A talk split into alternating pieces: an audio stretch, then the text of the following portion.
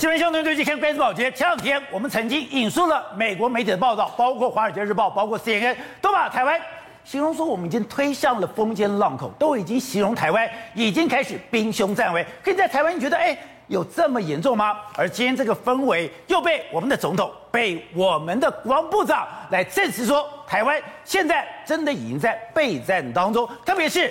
我们的国防部长居然这么讲，他每次跟东沙的官兵都讲，你要跟岛与岛共存亡，因为我死则国生，我生则国死。哎，这是过去你要去要大家牺牲拼命的时候，我所喊出来的话。没有想到这句话重新回到我们国防部长的嘴巴里面，还有我们总统也对 CNN 的专访证实说，现在的确有美军驻防在台湾，甚至他对习近平喊话，他说。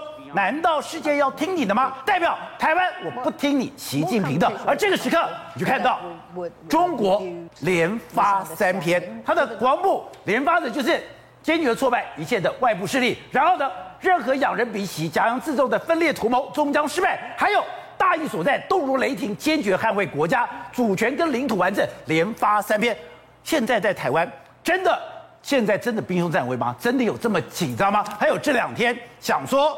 两岸的争执点会在东沙，东沙真的会有战事发生吗？好，我们今天请到五来宾，对大家非常熟悉的财经专家黄松松，你好，大家好。好，这是美丽岛电子报董事长吴子嘉，大家好。好，第三位是时评李正浩，大家好。好，第四位是资深媒体姚惠珍，大家好。好，第五位是股市分析师冯开平，大家好。好，so, 我今天被邱国正吓死了。哎，我小时候看到那个《筧桥一连战》，沈崇伟要去炸出云号的时候。最后喊了一个“我生则国死，我死则国生”，砰就炸去了。对，就没有想到，今天邱国正竟然用这句话去勉励东沙岛的官兵，而且现在一场东沙危机正在隐隐的形成之中。为什么？美国这几天大大规模的报道说中国有可能会夺取东沙。为什么会夺取东沙？我跟你讲，习近平未来最重要就是他要跟你玩 chicken game 的游戏。我如果夺夺取东沙，看你们怎么办啊？美国现在要防止这样的发生。那防止这样发生的时候，我们美国就说希望你们把东沙变成是一个毒蛙。毒蛙是什么意思？要让整个中国在夺取东沙的时候付出惨痛的军事、经济还有各方面的损失。好，那这样的时候。台湾的兵哎，在这个上面来说的话，就只能够死守在这上面，死守在上面。所以邱国邱国正讲的非常清楚啊，他勉励这些驻岛的官兵啊，一定要使之与岛共存亡嘛，因为我死则国生，要有信心坚守到底。哎，以前我曾经听过说。当时不是从蒋经国换到李登辉，对，李登辉手上以后，马上把东沙，马上把太平岛。本来我们是海军陆战队战守的，对，结果马上把海军陆战队变成海巡署。为什么？因为你是海巡署，基本上有民兵的性格，对，你是可以投降的。对。可是如果说今天你如果换了海军陆战队，而且是台湾最强的海军陆战队，对。还得去五 Z 七波导航哎，没错，要战到最后的一兵一卒，要让他们付出惨痛代价。宝姐，如果真的到这样的程度的时候呢，台湾会怎么做？台湾就没有跟他妥协的余地，所以台湾就会坚强起来。所以这就是一个毒蛙的这个战术。同时之间，搞不好让美日跟这个台湾结合在一起，这是目前美国他们的做法就是这个样子。而且蔡英文今天也确定了，他只有两件事：第一个，跟习近平喊话，对我不会听你的；对，第二个就是证实。美军驻守在台湾，没错。实际上，过去一段时间到底有没有美军来台湾，我们都是不敢讲的。你看，之前不是人家拍到去乐山雷达站的时候，哎，有这个美国人在这个地方，我们还说啊，没有，那只是包商。可是今天呢，蔡英文总统是证实了，说透过 CNN 的报道证实了，的确美军有来这边帮助我们这个训练。另外一个，他说什么？他另外一个，习近平野心勃勃啊，我不会听你的话。所以你看，他也是公开跟中国呛虾，然后同时间证实美军的确在台湾，而且刚刚讲。到的，前两天我们看到了蔡英文总统讲说中华民国跟中华人民共和国互不隶属，你也没有感觉到说，哎，他就国台办讲一讲，那个力道不是很重。对。可是今天，当蔡英文总统讲到说美军真的住在台湾的时候，对，就发现国防部马上开记者会，是马上。发了三篇新闻稿，没错，实际上说他美军在台湾训练我们国军的时候，哎，这件事当然会触动中国的敏感神经。这时候，中国国防部连续发了三篇文章，你看，这是中国国防部，中国国防部，中国国防部。好，我们先来讲，他第一篇是这一篇，大义所在，动如雷霆的坚决捍卫国家主权和领土完整。哦、第一篇，第二篇是坚决挫败一部一切外部势力干涉，还有台独分裂的这个行径。第三步是任何人任何仰人鼻息、挟洋自重的分裂图谋。终将失败，终将失败。连发三篇文章，这三点发，三点三点半左右发，四点再发，你看多么新奇，连发三篇，一个小时之内连发三篇，告诉你中国国防部非常重视这件事情。而且刚才讲的，民进党当局基于台独本性，置中华民族利益跟台湾民众福祉于不顾，煽动对立，叫嚣对抗。哎，他还讲哦，中华民族具有反对分裂、维护统一的光荣传统。下面更讲到。坚决挫败一切外部势力干涉跟台独分裂主义，是中国的解放军神圣使命、大势所趋、大义所在，不动如山，动如雷霆，没错，吓人的。没错，你看他最后还说什么？这个人民需要我们的时候，要招之则来，那来之能战，战之必胜。所以他已经跟你说了，没整哦。我也准备好了，所以你看这种兵凶战危，从国防部公开跟你校正了。所以你知道吗？现在的确那种隐隐的东沙危机的确在酝酿之中。这一切的这个逻辑呢，是按照美国的剧本在做。美国的剧本，美我相信美国已经开始在盘算怎么样来应对中国可能入侵台湾时候的各式各样的剧本。第一个，你看第一个时间里面，拜登居然说在十月二十一号 Tom Hall 的时候，他就居然说 Yes Yes，我们会来协协防台湾，而且我们对此做过承诺。一开始我们都说啊，你老完蛋啊，你这这个大概讲错了，可没有哎、同一。时间的时候，中中美国的这个亚太驻行，他说什么？中国的二七哎联国联合国的二七五八号决议我是错的。我们开始支持台湾来参加联合国的相关的事务。哎，你就觉得哎，这好像有点不太一样哦。对，紧接着十月二十五号说，哎。《华尔街日报》居然丢出了台湾战备不足、役男士气很低落这个事情。另外一个 Insider 他说，他访问当时有来台湾训练过这个台湾军队的这个绿扁帽，他说：“哎，我们未来准备跟中国怎么打？还有美国要我们要做什么事情？”教了台湾什么东西？对，然后紧接着布林肯又说：“哎，连他都说我们欢迎国际的社会一起来支援台湾加入应该有意义的联合国的体系。”紧接下来的话。昨天就说外岛很危险啊，我们东沙、啊，如果中国中国真的要争取东沙的时候，那怎么办啊？紧接下来看，CNN 又专访了我们蔡英文总统的这个军事，这个证实的美军在台湾做训练这件事情，虽然一切都有这个铺排，这个铺排是美，我们是配合美国的动作。我相信蔡英文总统讲这样一句话，也是因为美国就是要你首肯放出这个样的消息，不然美国没有同意，我们怎么敢讲美军驻台湾？而刚才讲的。现在的关键重中之重浮现出来了，对，那就是东沙，没错。那我们看，你看到了中共的军机不在这边跑来跑去，你想，哎，台湾的本岛在这个地方，你干嘛跑这边跑那边？原来它是在哪里？意在东沙，没错。实际上，为什么意在东沙？我们讲最新的一个状况是，那这是我们的防空识别区，它一直都在我们西南角这边绕来绕去，对不对？过去一段时间里面来说，不外乎是运八啦，这个通直通机啦，或者是侦电电战机啦，或者顶多歼十六这样一一直来飞。但是在最近一段时间的时候，出现了两艘不一样的飞机，两艘闻到不一样的味道。两哪两个呢？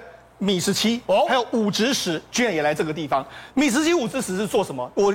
必要的时候呢，电这个时候沿岸的这个攻击，甚至我可以人人员运输到那个地方。这两个是夺岛用的，夺岛用的这个近海的这个战斗嘛。所以你看，它这个就是指通机在这个地方，侦战机这个还有远远干机在这个地方，指挥通勤还有干扰你都在这个地方飞来飞去。同时歼十六在这个地方，如果要跟你这个高空对战的时候，另外一个你看登岛夺岛的都在这个地方，就接近东沙，所以它其实已经在演练一个可能夺岛的组合到底是怎么样。当然了，这是演练的过程，到时候夺岛夺岛的时候，可能会有更多去更多飞机来，所以中国已经在演练夺东沙岛了，所以这绝对不是空穴来风的一件事情。而且我们最近讲到的，现在在今年四月的时候就进行了兵那个兵棋推演，兵棋推演就是我如果东沙被夺，我到底该怎么办？对。而美军当时讲，如果东沙被夺了，我根本来不及的，我要是去阻吓，让你中国不敢犯东沙一步，怎么做？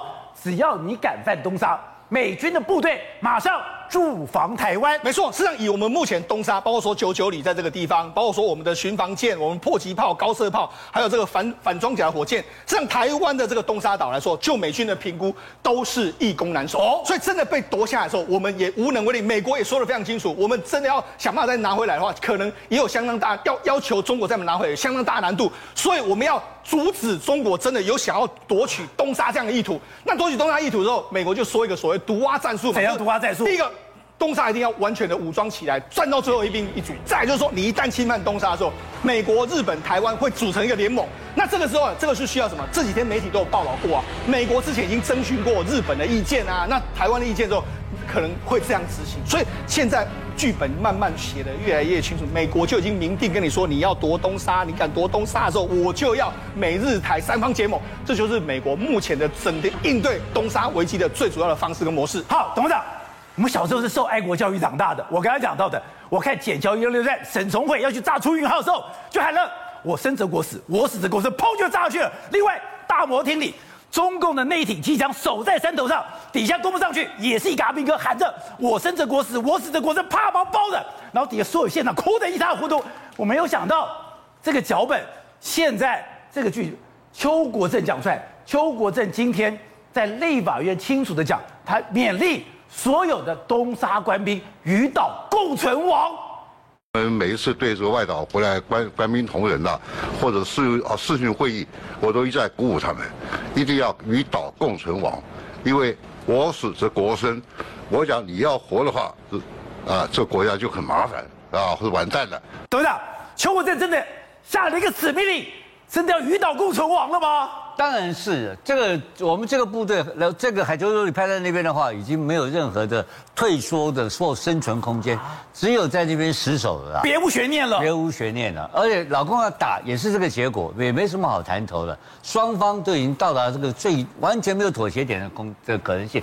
那今天他就摆出一副非常清楚的、坚定的决心嘛，这个时候也让所有的美日的同美日的盟军或者盟友。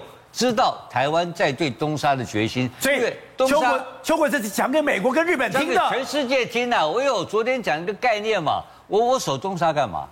我的我的我吴子嘉就觉得我们国军守东沙守的没有意义嘛。哦，东沙什么没大航吗？没是，鸡不生蛋，鸟不拉屎，就就就好像是有鸟粪的样子，好像只有鸟屎啊，什么都没有。我守要干嘛呢？对我们有什么利益？没有吗？没有嘛，只有一个利益。什么利益？就是美，就是我们所谓的美日或是日军跟台湾的这个所谓的游园的交通线嘛。啊，其实。更大的这个内容，更大的目标是什么？什么？就是中共的潜艇进入西太平洋的这个深海深海区的这个的最攻，它的攻击型潜艇进入西太平洋的门户嘛。那这个是对中共来讲的话，对中共来讲的话，它必要的一个重要据点嘛。因为那个对中共是要不得的东西，对，跟这个对美国跟日本来讲的话，也是另外一个要命的东西。没错，一旦你进到这个地区，你进到你的西太，你进到南海，进到西太平洋，我找不到你了嘛，我找不到你，你随时可以对我美国本土攻击啊。对，你的你他的什么巨弹巨浪巨浪飞弹的巨浪核子武器就开始可以发挥功能了嘛。对，这是最大的一个漏洞嘛，就是老美每天在防这个玩意，所以这个所以东沙无形中。在这个美日的本土都会被中共的攻击型核子潜舰用核子武器攻击的情况之下，这个地方变成绝对不能有任何万一的可能性嘛。所以你弟说，从《华尔街日报》提提到台湾到底能不能战，提到说现在绿扁帽已经来台湾训练台湾的部队，再加上现在有美军到了台湾，这一连串就是告诉你，你台湾退无可退，你台湾要继续往前冲。这。东沙是一个重要议题，这个议题我刚刚提过了，影响到美国、日本的本土会受到核弹攻击的可能性。对，这个是重要，可是在台湾没有那么重要，所以我们是帮美日在守这个东沙。对。第二点，你讲到了美军到台湾来帮我们代训我们的国军的部队，这个事情今天尤其可怕的，蔡英文讲的，蔡英文直接对西恩承认这个事情，哇，那这个事情大条了。蔡英文直接承认跟媒体报道完全是两回事哦。是，一承认之后就面临到更大的冲击，所以中共国防部连发三篇新闻稿，他会发完新闻稿就算了吗？不会吗？当然有动作嘛，一定明的。他已你已经承认，哎，胡锡进怎么讲的？只要他飞来台湾了。对呀、啊，他要飞过中线到台北上空了。对，他他把台北上空当他的演当他演训场。有可能啊，来吗？他敢飞到上台湾上空吗？上空我们打不打嘞？对啊，打呀！当然打嘛。所以，所以我们现在讲了那么多，这两个可能性，一个就是东沙，一个是蔡总统今天就口亲口承认，在台湾有美军驻守。对，这是事实嘛？驻守目的在谈是要代训，还是他要人做其他任务？不知道。但这些东西都是告诉你说，都已经踩到美中共北。国美解放军的高压线跑不掉了嘛？那怎么办？现在怎么办？明天再是计输赢嘛，今晚成输赢赌了，没得救啊啦。那所以这到底为什么会变这个情况？我们不知道，不能理解，因为蔡总统不会在一个人对莫名其妙的情况之下去承认美军在台湾，就讲这个干嘛呢？他讲这个一定有后面的盘算在里面嘛。那这些盘算都是经过有跟美国或跟美国国务院或美军有经过一些商量以后的反应，也包括对解放军可能的反应都在估算之中。我我认为。大家两个集团都有心理准备，在准备更坏的事情发生。好，正好刚刚讲到的，很多人讲我要护卫台湾，当然要做出牺牲，这个这很多人还没有什么意见，没有什么问题。可是领导台湾作战的人，你要让我相信你是真心为了台湾。我们先不用讲那个所谓的促转会的这个廖北亚事件，最重要的是今天买私烟的，你居然能够升将军，升将军居然确定，哎，你不是真的有买。一下买了五十条，买了五十条，你还可以脱罪，还可以当将军。哎，我要请问，带我打仗的是不是私烟的？我怎么打呀？你应该反过来问吧。四万块就可以买掉一个将军呢？哎，你你你今天我这样讲好了，你今天如果弄个好几百万，我还觉得说你厉害一点。哎，五十条他后来缴公库上缴多少？四万块钱，这样就没事了，就没事啊，还可以升将军，因为不法所得就四万块，搞什么东西嘛？哎，这个东西我们已经讨论好几次了，不是，而且帮你买烟的。重判十年四个月嘛，这个是我们讨论好几次。总统室的外卫主任陈敏华，陈敏华呢，那个时候二零一九年失业案爆发的时候呢，他因为督导不周记一大过。那个时候督导不周记一大过，我们就已经觉得很有意见。为什么？因为负责买烟的吴宗宪跟张环家，对不对？对啊。一个囚处十年四个月，另外囚处十年两个月嘛，对不对？哎，这个差太多了吧？结果呢，后来他升将军，我们又有意见了。记大过可以升将军，一个记大过升将军，正常来说，你有服过，不管是在警察也是啊，或者说在军队，你记大过，你仕途大概就戛然而止了嘛，对不对？升将军。可是我要问蔡英文总统，你真的要带着台湾打仗吗？如果你要带着台湾打仗，你用这种人我怎么打仗？是啊，好，他是升将军，对不对？结果呢，被人发现他说谎啊，宝杰哥，他原本是用督导不周，督导不周意思是什么？我不知情或我知情，但是我放任，对不对？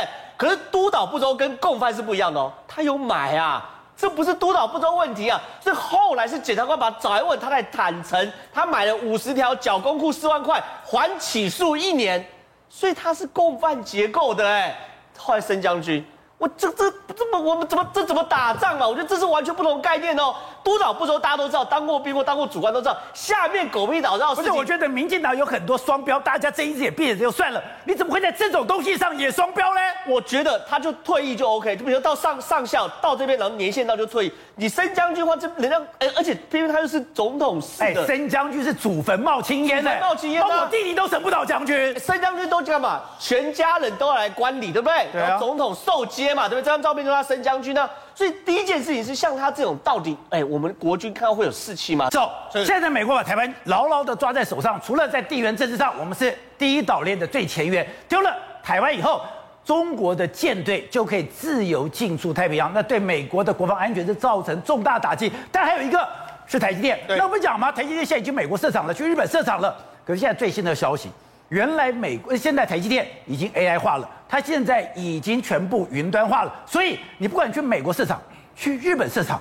你最终的控制对都在台湾，没错。实际上，连台积电的董事长张忠谋都说，无论台积电怎么发展，未来的重心始终会在台湾。啊，那为什么能够做到这样呢？主要原因就是说，它的很多 know how 都原始在台湾，所以未来呢，我可能这个包括南京厂、美国厂或者日本厂呢，我只要从台湾呢派出很多指令来说的话，大概那边都可以生产，当地可以用最少的工程师就可以维持一般的这个运作。那当然，重点是什么？重点就是台积电有个非常重要的 AI 的这个决。决策中心，我很多重要的指令都从这个台积电的中心派出去。那为什么能这样呢？保全长事实上我们都想，台积电它为什么能够赢过什么三星，赢过什么？主要原因就是在于台积电它处理的产品非常多种。为什么三星始终追不上？知道？因为三星呢，他都觉得哎，晶圆代工很简单啊。问题是在过去一段时间里面，三星它就生产 DRAM 跟 NAND，所以它产品非常少。它在同时间上线的产品呢，不会超过五种、六种，都，是单一的产品。单一产品，那就运作。可是台积电呢，我跟他讲，台积电同时在上线有上千种产品啊，然后上千种产品呢制成不太一样，有了五纳米，有的七纳米都不一样，而且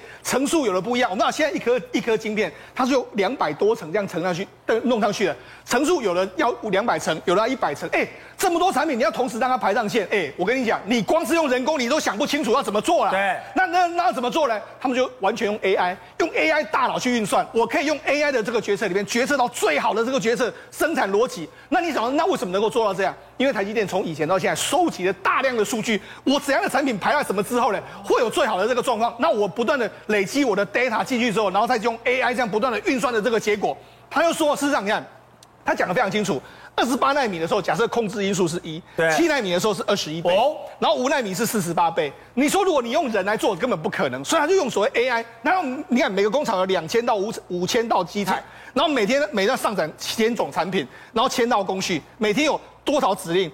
八百到一千万个指令，一千万个指令。你说如果要完全靠人力，当然不可能嘛。那他是说那样，到目前为止啊，他不断用 AI 的话，这个状况，每一千片的产出提升六十二趴，然后所需的工程师是减少百分之六十五。所以对台积电来讲的话，我只要资料中心或者中央出中央的这个决策中心在台湾的话，我到全世界都可以把这一套完全 copy 到海外去。所以台积电脑跟心脏在台湾，所有的运算都在台湾。对，事实上我们啊。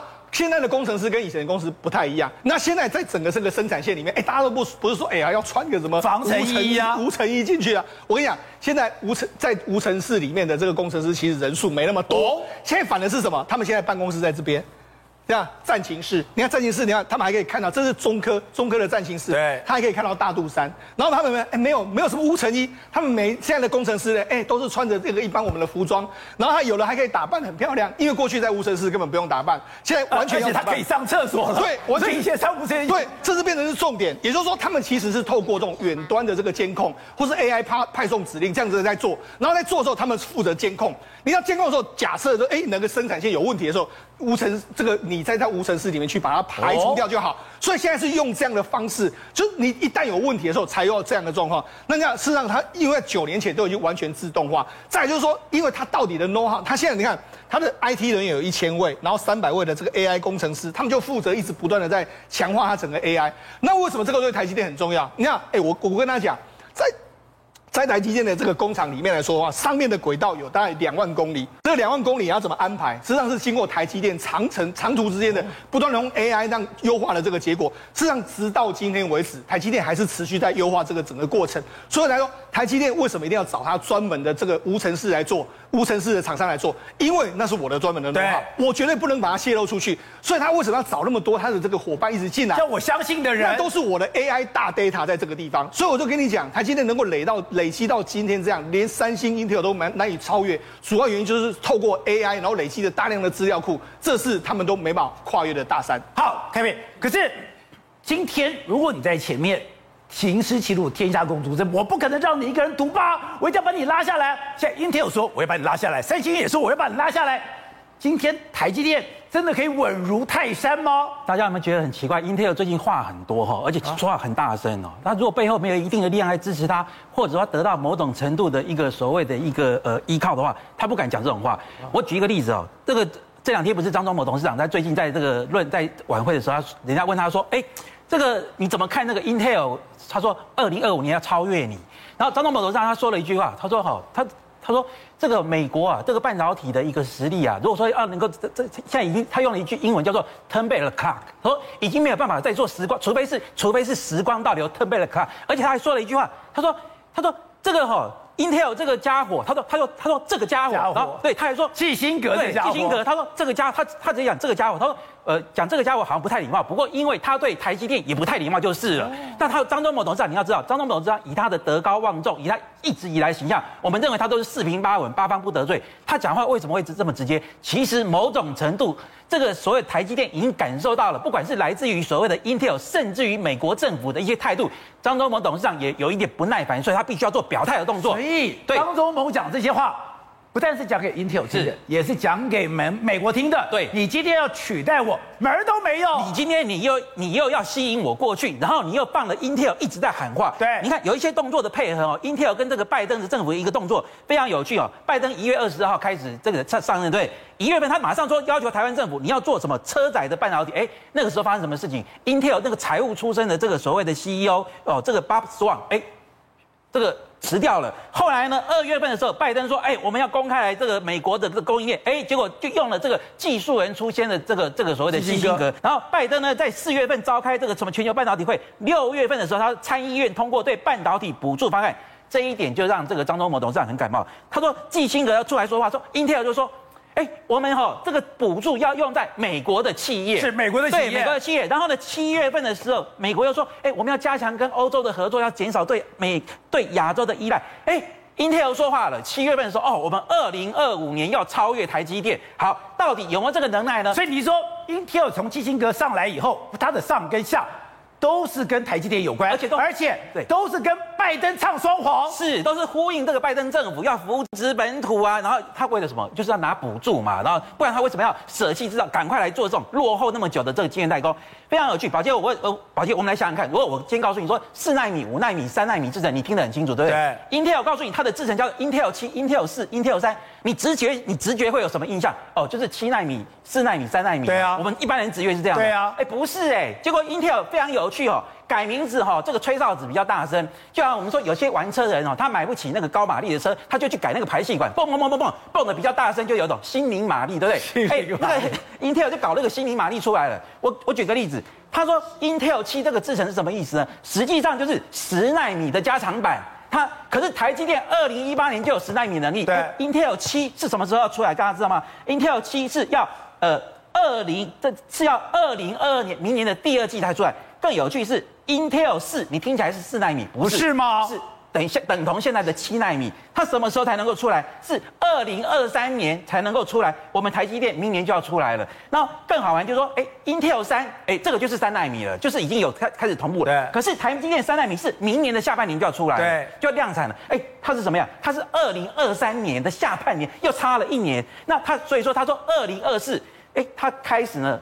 没有办法改名字，就搞搞一个什么 Intel 二十 A，呃，我们也搞不清楚它是几纳米，对不对？就是要跟台积电等并。所以说，对，你如果加了一个 Intel 十，Intel 四有个 Intel，这中间就有鬼了。Intel 十八 A 什么二零二五 Intel 十八 A 就是要超越台积电，我们也搞不清楚它到底是几奈几奈米哦，而心灵马力很强。那重点是它有没有这个能耐？